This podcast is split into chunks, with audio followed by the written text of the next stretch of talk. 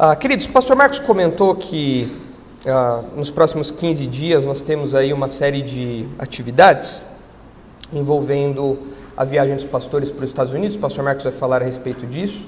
E tanto agora pela manhã como também hoje à noite, eu queria compartilhar com os irmãos um texto que eu acredito que tenha relação com esse momento que nós estamos passando da nossa igreja. E é Romanos capítulo 15. Se os irmãos me acompanharem na leitura, os irmãos verão que nós temos aqui um pouco dos bastidores do ministério do apóstolo Paulo, e eu particularmente gosto muito desses trechos onde nós vemos os bastidores do ministério dos apóstolos, porque nós percebemos o planejamento, nós percebemos a filosofia de ministério dele, nós percebemos diversas, diversos elementos aí do seu, do seu projeto. Em Romanos 15, a partir do versículo 22 até o versículo 29, nós temos um descortinar desse uh, projeto do apóstolo Paulo, que tanto agora pela manhã como pela noite eu quero apresentar aos irmãos. Então é um estudo com duas partes, uma reflexão em duas partes. E depois que eu falar aqui, na sequência, o pastor Marcos também vai compartilhar um versículo com uh, os irmãos, falando desse momento também. Diz assim Romanos 15, 22. Essa foi a razão porque também muitas vezes me senti impedido de visitar-vos. Mas agora, não tendo já campo de atividade nestas regiões e desejando há muito visitar-vos, penso em fazê-lo quando em viagem para a Espanha, pois espero que de passagem estarei convosco, e para lá seja por vós encaminhado, depois de haver primeiro desfrutado um pouco a vossa companhia. Mas agora estou de partida para Jerusalém a serviço dos santos porque aprouve a Macedônia e a Acaia levantar uma coleta em benefício dos pobres dentre os santos que vivem em Jerusalém. Isto lhes pareceu bem, e mesmo lhes são, lhes são devedores, porque se os gentios têm sido participantes dos valores espirituais dos judeus, devem também servi-los com bens materiais. Tendo, pois, concluído isto e havendo-lhes consignado este fruto, passando por vós, irei à Espanha, e bem sei que ao visitar-vos irei na plenitude da bênção de Cristo. Então, quando nós olhamos para esse texto, nós percebemos aqui ah, o planejamento do apóstolo Paulo. Ele faz um planejamento de viagem a longo prazo, a médio prazo, a curto prazo, ele apresenta quais são seus planos. E eu quero apresentar aqui para os irmãos três destaques desse planejamento. O primeiro destaque, os irmãos veem aí nos versículos 22 e 23, e é a prioridade de Paulo. Paulo tem prioridade no seu trabalho, no seu serviço, no seu ministério, e ele apresenta essa prioridade para nós. O segundo destaque é o programa de Paulo, que está, nos, que está no versículo 24. Ele apresenta uma agenda, um itinerário, que ele pretende fazer. E dos versículos 25 a 29, nós temos a prontidão de Paulo, onde ele prontamente, diante de uma necessidade, diante de um chamado ali, de um desejo dos irmãos, ele se prontifica a atender, a suprir aquilo. Então são três P's para ficar facinho da gente decorar prioridade, programa e prontidão. E os irmãos conseguem ver isso aí no texto. Agora pela manhã, eu quero falar só dos dois primeiros, só da prioridade do programa. E à noite, a gente fala um pouquinho da prontidão e descobrimos se Paulo executou esse plano ou não, porque aqui ele está contando o plano dele, mas será que ele conseguiu executar esse plano na sua jornada ministerial ou não? Isso nós só vamos saber à noite, na segunda parte dessa reflexão aqui. Então vamos olhar aí para esse primeiro destaque do planejamento de Paulo, que é a sua prioridade, a prioridade de Paulo. O texto diz assim no versículo 22: Essa foi a razão porque também muitas vezes me senti impedido de visitar-vos mas agora, não tendo já campo de atividade nessas regiões e desejando há muito visitar-vos, aí na sequência ele vai falar o programa dele. Mas aqui a gente vê a sua prioridade, porque o versículo 22 diz que Paulo queria ah, visitar ah, o, o, os romanos, a igreja de Roma, mas ele era impedido disso. E o que, que estava impedindo? Por que Paulo foi impedido de ir a Roma? Bom, ah, nesse momento da vida de Paulo, nós estamos aqui no ano 57. Ah, Paulo está na cidade de Corinto e ele está na sua terceira viagem missionária. Tem um mapinha aí, vou pedir para o Henrique projetar o mapa. Está ah, um pouco pequenininho, mas acho que nós conseguimos ver aí a, as, as, localizações. Eu pedi o laser do Altair, que é forte, e estou me sentindo até mais rico depois de conta bancária deve ter aumentado. Depois desse laser aqui do tesoureiro é, é forte. Então onde que Paulo está? Paulo está aqui, ó. Ah, cadê Corinto? Aqui. Aqui. Paulo está aqui em Corinto, aqui na pontinha, certo? Ah, e ele está escrevendo para os irmãos de Roma, aqui na sua terceira viagem missionária. Se os irmãos querem saber todo, todo o roteiro das viagens missionárias de Paulo, aqui atrás nós temos um mapa bem grandão na parede, que dá, na, na parede da escada que dá acesso às salas. Você pode ver ali todo o roteiro das três viagens missionárias de Paulo. Mas ele está aqui na cidade de Corinto, escrevendo para os crentes de Roma. E de fato, é, como Paulo destaca aqui, ah, ele nunca visitou aquela igreja de Roma porque ele priorizava levar o evangelho, ele priorizava eh, executar o seu ministério na região da Ásia. Só você ver o roteiro das viagens missionárias de Paulo. Ele priorizava essa região aqui. Então, ao longo de suas viagens, ele focou nessa região aqui, estendendo um pouquinho para cá. E é isso que ele diz. Ele fala que por isso ele não pôde visitar antes, porque o intuito dele era ir a regiões que outros não tinham trabalhado ainda. Ele não queria trabalhar em cima de regiões que já tinham sido desbravadas, que já tinham sido exploradas. É isso que ele fala nos versículos anteriores. Se os irmãos olharem aí, no capítulo 15, no versículo 18, os irmãos veem isso, o motivo desse impedimento. Por que ele não foi para Roma ainda? Porque ele queria trabalhar nessa outra região, onde era uma região inexplorada, e a região de Roma já tinha sido desbravada, já tinha sido explorada. Olha aí, Romanos 15, 18. Ah, porque não ousarei discorrer sobre coisa alguma, senão sobre aquelas que Cristo fez por meu intermédio, para conduzir os gentios à obediência por palavra e por obras, por força de sinais e prodígios, pelo poder do Espírito Santo de maneira que desde Jerusalém e circunvizinhanças até ao Irírico tenho divulgado o Evangelho de Cristo, esforçando-me deste modo por pregar o Evangelho não onde Cristo já for anunciado, para não edificar sobre fundamento alheio, antes como está escrito, onde vê-lo aqueles que não tiveram notícia dele e compreendê-lo os que nada tinham ouvido ao seu respeito. Então ele diz que a sua trajetória ministerial era aqui de Jerusalém, da circunvizinhança, até o Ilírico, até essa região aqui. Então toda essa parte aqui foi o foco do apóstolo Paulo e de fato ao longo de suas três viagens missionárias, ele está agora na sua terceira missionária, ele cumpriu esse roteiro, ele cumpriu esse programa que ele tinha proposto. Mas, como Roma já havia sido desbravada, e prova disso é que ele estava escrevendo para crentes naquela cidade, então aquilo não era prioridade para ele. Ele não tinha na sua agenda prioridade de visitar Roma, apesar de desejar muito isso. Roma não era prioritária, sua prioridade eram territórios novos para não construir em cima de obra alheia. Ah, e a gente aprende aqui que nessa prioridade o apóstolo Paulo é uma espécie de bandeirante do Evangelho. Os irmãos conhecem a figura dos bandeirantes ah, na história do nosso país. Nós temos até uma rodovia, né, a rodovia dos bandeirantes. E quando você ah, entra, por exemplo, no Museu do Ipiranga, que foi recentemente reinaugurado, reformado ao longo de muito tempo, logo na entrada você tem duas estátuas. Vocês sabem de quem são aquelas duas estátuas? Tem a imagem das estátuas aí. Quem são esses dois aí?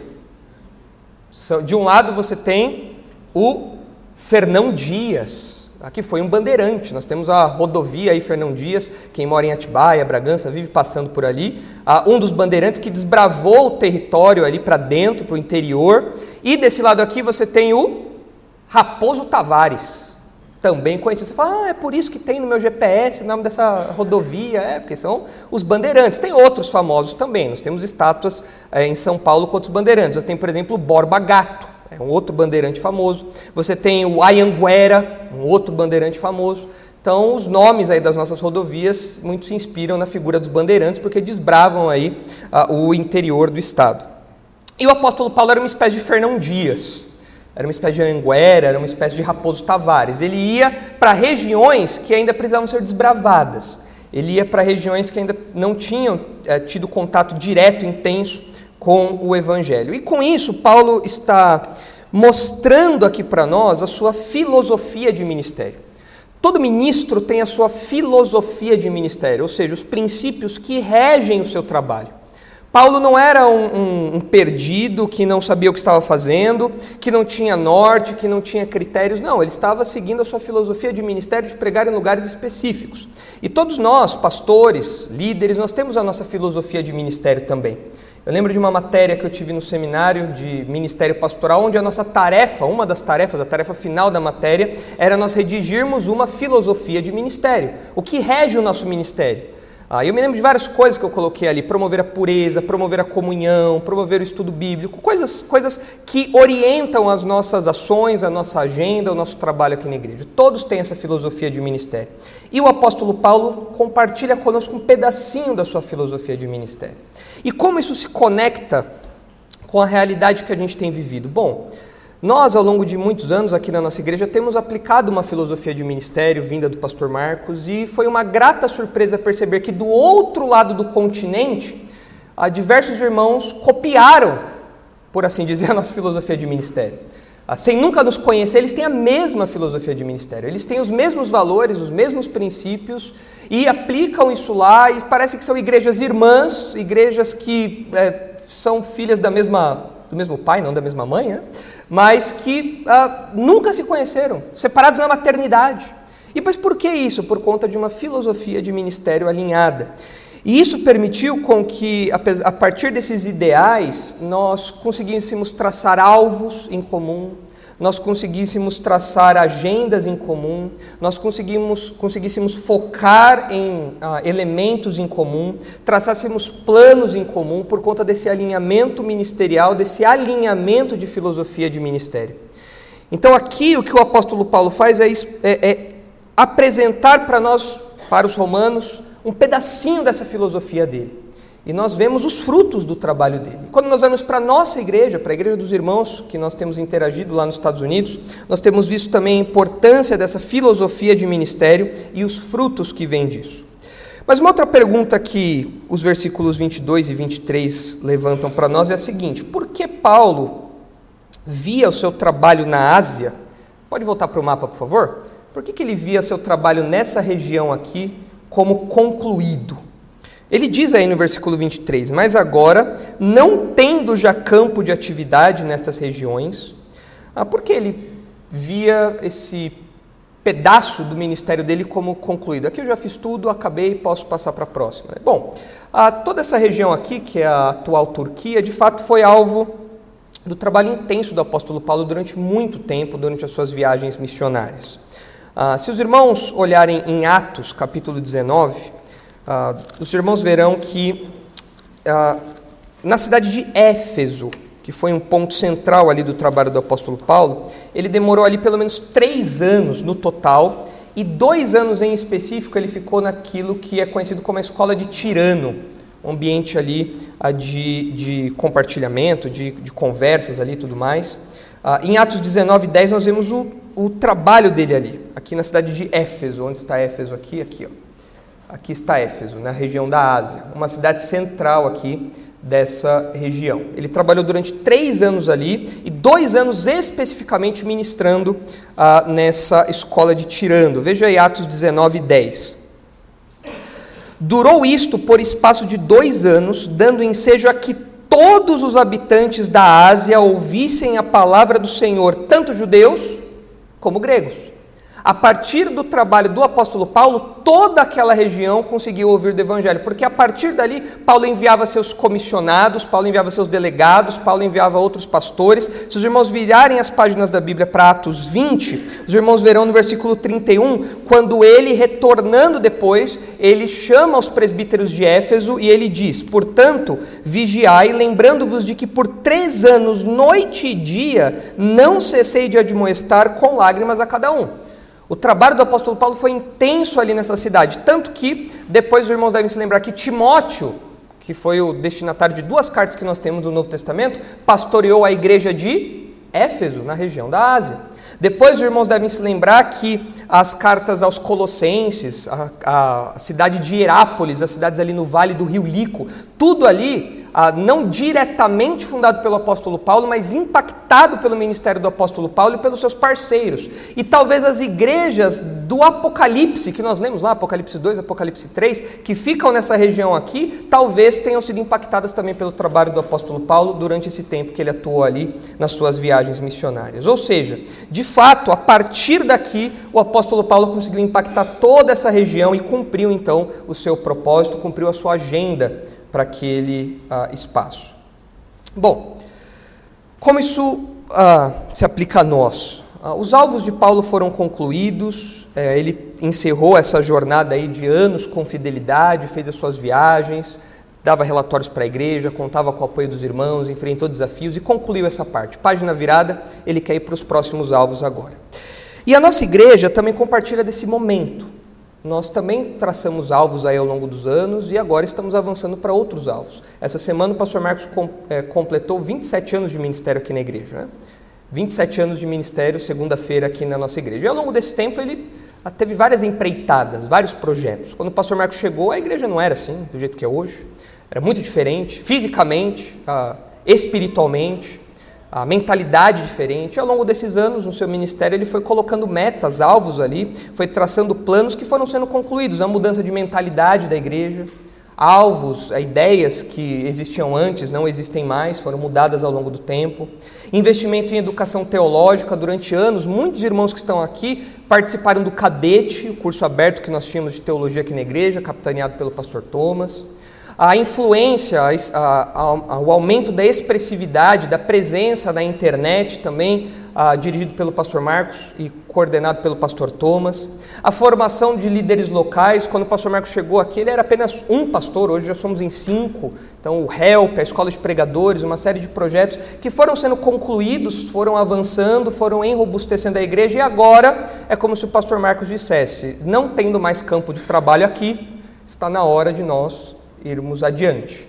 Ainda há trabalho aqui, mas agora há outros alvos a serem concluídos que transcendem as barreiras aqui do, do nosso prédio, transcendem o nosso espacinho aqui na Zona Norte e nós precisamos pensar numa influência maior agora. E os irmãos sabem, ah, nós temos o projeto de fundar um seminário que não visa só formar líderes, líderes aqui para dentro, mas exportar a nossa filosofia de ministério para outras igrejas ah, e assim fazer como o apóstolo Paulo fez e de um ponto influenciar várias outras localidades. Mas ah, o texto termina nos versículos 22 e 23, se os irmãos voltarem para lá, os irmãos verão que ele diz que nunca, é, nunca pôde estar ali com os irmãos, essa não era a prioridade dele. Ah, ele já concluiu o seu trabalho nas regiões em que ele atuava mas ele deseja há muito visitar-vos. É interessante que Paulo não fundou aquela igreja, mas ele sentia um carinho muito grande por esses irmãos, mesmo sem conhecê-los em sua totalidade. Talvez conhecendo um ou outro ali, talvez tendo contato superficial com alguém, mas ele sentia muito desejo de estar com aqueles irmãos. Se os irmãos olharem Romanos 1, os irmãos verão que ah, o apóstolo Paulo tinha alvos para esse encontro. Olha só Romanos 1, 8. Primeiramente dou graças a meu Deus, mediante Jesus Cristo, no tocante a todos vós, porque em todo mundo é proclamada a vossa fé. Porque Deus, a quem sirvo é meu espírito, no evangelho de seu Filho, é minha testemunha de como incessantemente faço menção de vós em todas as minhas orações, suplicando que, em algum tempo, pela vontade de Deus, se me ofereça boa ocasião de visitar-vos porque muito desejo ver-vos a fim de repartir convosco algum dom espiritual, para que sejais confirmados, isto é, para que em vossa companhia reciprocamente nos confortemos por intermédio da fé mútua, vossa e minha.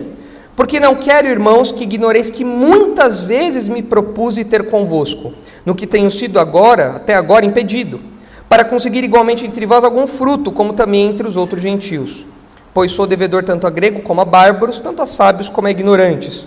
Por isso, quanto está em mim, estou pronto a anunciar o evangelho também a vós outros em Roma. Então, o apóstolo Paulo tinha o desejo de estar com aqueles irmãos para trabalhar ali, anunciar o evangelho ali na capital do império. Então, o apóstolo Paulo diz no versículo 12, 11, versículos 11 e 12, que ele quer estar com aqueles irmãos para repartir algum dom para que ele seja edificado pela, pela presença dos irmãos, pelos dons dos irmãos, e que os irmãos sejam edificados pela presença dele ali, pela ministração dele ali. Como o povo de Deus faz, usando seus dons para edificação mútua. Esse era o desejo do apóstolo Paulo. E é interessante notar então que ele, apesar de não conhecer esses irmãos diretamente, pessoalmente, talvez um ou outro, apesar de nunca ter visitado aquela igreja, ele ainda assim tem um amor profundo por aqueles irmãos, ele tem desejo de estar com aqueles irmãos, ele quer estar ali. E isso é um, uma expressão que ilustra muito bem o que acontece na, na realidade da igreja, que é espalhada pelo mundo, onde nós nos sentimos em casa, nós nos sentimos, em, nos sentimos entre irmãos, mesmo com aqueles que nós não conhecemos tão bem. Alguns meses atrás, dois pastores lá dos Estados Unidos vieram para cá. Os irmãos sabem, a diferença cultural entre Brasil e Estados Unidos é gritante. Nós somos o povo da coxinha, da feijoada, do abraço, aquela coisa toda. Eles são o povo do planejamento, rigoroso, aquela coisa toda séria. Ah, boa tarde, boa noite, tudo bem.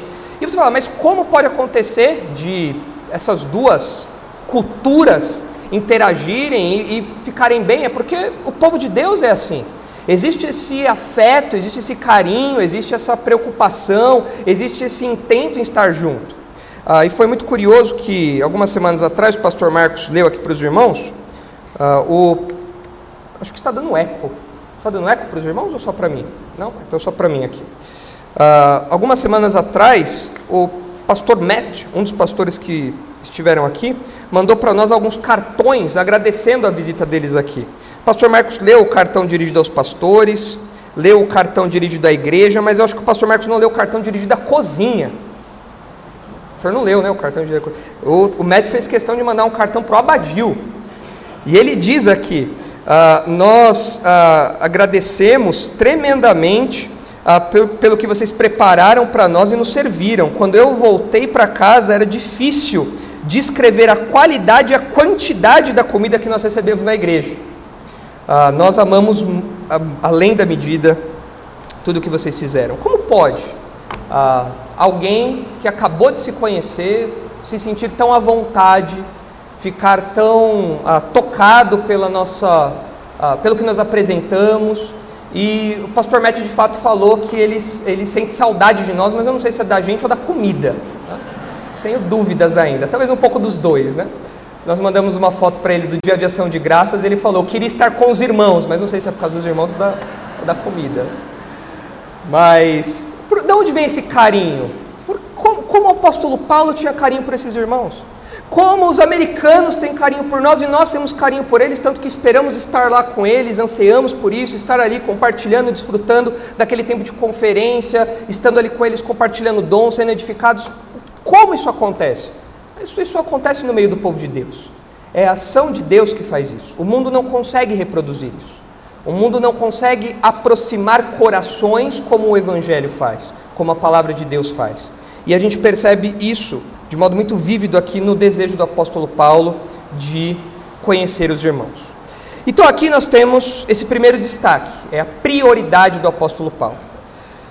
Agora, no versículo 24, nós temos o programa de Paulo. Já que ele concluiu o seu trabalho aqui nessa região, cobrindo toda essa área aqui, para onde ele quer ir agora? Qual é o programa dele? Qual é a agenda dele? Qual é o itinerário dele? Ele diz assim no versículo 24: Penso em fazê-lo, visitar os irmãos de Roma, quando em viagem para a Espanha pois espero que de passagem estarei convosco e que para lá seja por vós encaminhado, depois de haver primeiro desfrutado um pouco da vossa companhia. Bom, por que a Espanha? Nós conhecemos o território da Espanha hoje, aqui na Península Ibérica, e já naquela região, a Espanha, ou a Espanha, era localizada aqui. O apóstolo Paulo queria vir para cá, para essa região. É longe, o apóstolo Paulo certamente precisaria de algumas injeções ali de ânimo, de recursos, de apoio logístico para conseguir chegar até o ponto mais ocidental da Europa. Era uma empreitada ousada, era uma empreitada corajosa. Claro que com a estrutura do Império Romano, com as estradas, isso era muito facilitado. Entretanto, ele precisaria de apoio para isso. Ah, e aquela região era uma região estratégica porque na Espanha nesse período você tinha ah, pessoas da nobreza que moravam ali e ah, militares reformados que estavam ah, frequentavam aquela região. Então era um ponto de influência, era um ponto de pessoas influentes ali ah, no Império Romano. Ah, tanto que a influência cultural dessa região pode ser percebida por meio de um camarada chamado Sêneca, os irmãos já devem ter ouvido falar dele, um dos grandes intelectuais aí do Império Romano, e há pelo menos um imperador, há mais, mas pelo menos um imperador famoso que veio dessa região aqui, que é o imperador Trajano. Ele veio dessa região aqui, mostrando que de fato ali ah, era um berço, era um ponto de, de a influência cultural de pessoas de destaque que vinham dali. O apóstolo Paulo queria ir dali. Isso mostra para nós a visão estratégica que ele tinha. Ele não era um perdido que fazia roteiro aleatório. Ele não abria o GPS dele ali e para onde eu vou hoje? Ah, vou para cá. Não. Ele via qual é o lugar em que eu consigo influenciar uma região maior do que aquela que eu consigo com a minha presença física ali. Eu estando ali, como que eu consigo espalhar essa influência? Como que eu consigo a, a organizar os, as peças do tabuleiro na minha limitação para que mais regiões sejam impactadas? E o apóstolo Paulo então escolhe essa região aqui porque ele certamente percebia a, a influência cultural, a influência política que tinha ali nessa região. E na nossa igreja, ah, nós ah, também temos uma visão estratégica. Os irmãos sabem que nós estamos é, caminhando para planejar, fundar um seminário, mas antes disso nós precisamos de uma formação teológica mais robusta. E aqui no Brasil nós não conseguimos esse tipo de coisa. É por isso que já anos atrás nós começamos a olhar para fora, olhando para lugares onde ah, o pensamento teológico, onde as escolas teológicas são mais robustas, têm algo a oferecer com maior solidez. E nós olhamos para os Estados Unidos, em vários momentos não deram certo, mas de repente deu certo. É estratégico estar ali, é estratégico ter contato ali, ah, porque é um ponto de influência para os nossos projetos. É algo robusto, como o apóstolo Paulo tinha aqui ah, em, sua, em sua visão ministerial, um ponto de influência ali, ah, que certamente o, o ajudaria a expandir o seu ministério.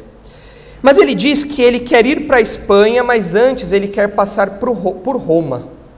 Então ele está aqui em Corinto, ele vai voltar para Jerusalém, mas depois ele quer ir para a Espanha e fazer uma parada, fazer uma escala em Roma. Por que ele quer fazer uma escala em Roma? E aqui é curioso observar o seguinte: ah, quando Paulo escreveu essa carta, ele tinha vários objetivos. Ah, objetivo teológico, objetivo pastoral, objetivo apologético. Ele queria edificar os irmãos, ele queria corrigir talvez algumas ideias erradas que eles tinham, mas tem um alvo que o apóstolo Paulo parece deixar em mais evidência aqui.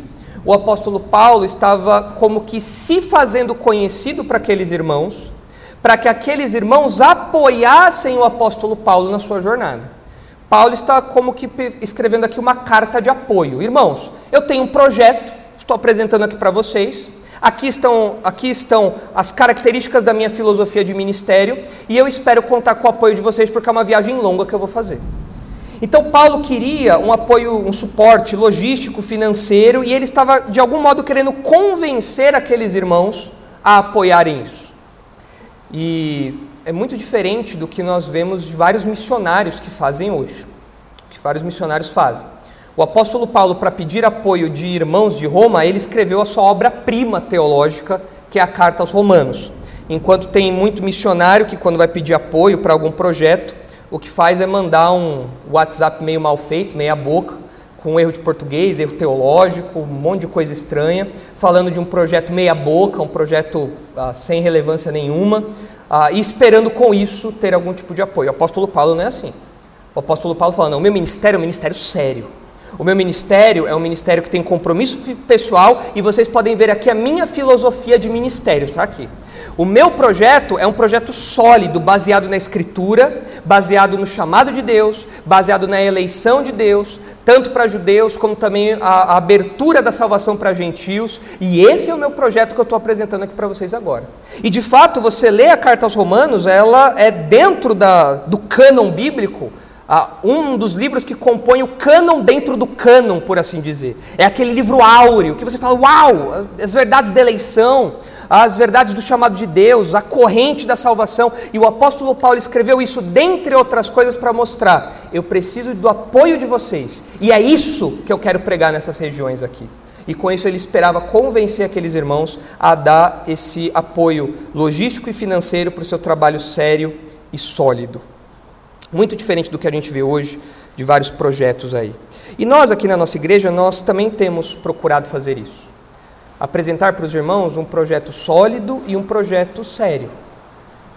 Baseado na palavra de Deus, na nossa filosofia de ministério, os irmãos têm tudo diante de vocês, de modo que meses atrás nós apresentamos o projeto maior de um seminário e todas as etapas disso para os irmãos, e os irmãos unanimemente aprovaram essa empreitada, porque assim como o apóstolo Paulo foi ah, cuidadoso, zeloso em justificar o apoio dessa empreitada, nós também somos cuidadosos, zelosos em justificar o apoio aos irmãos nesse projeto também.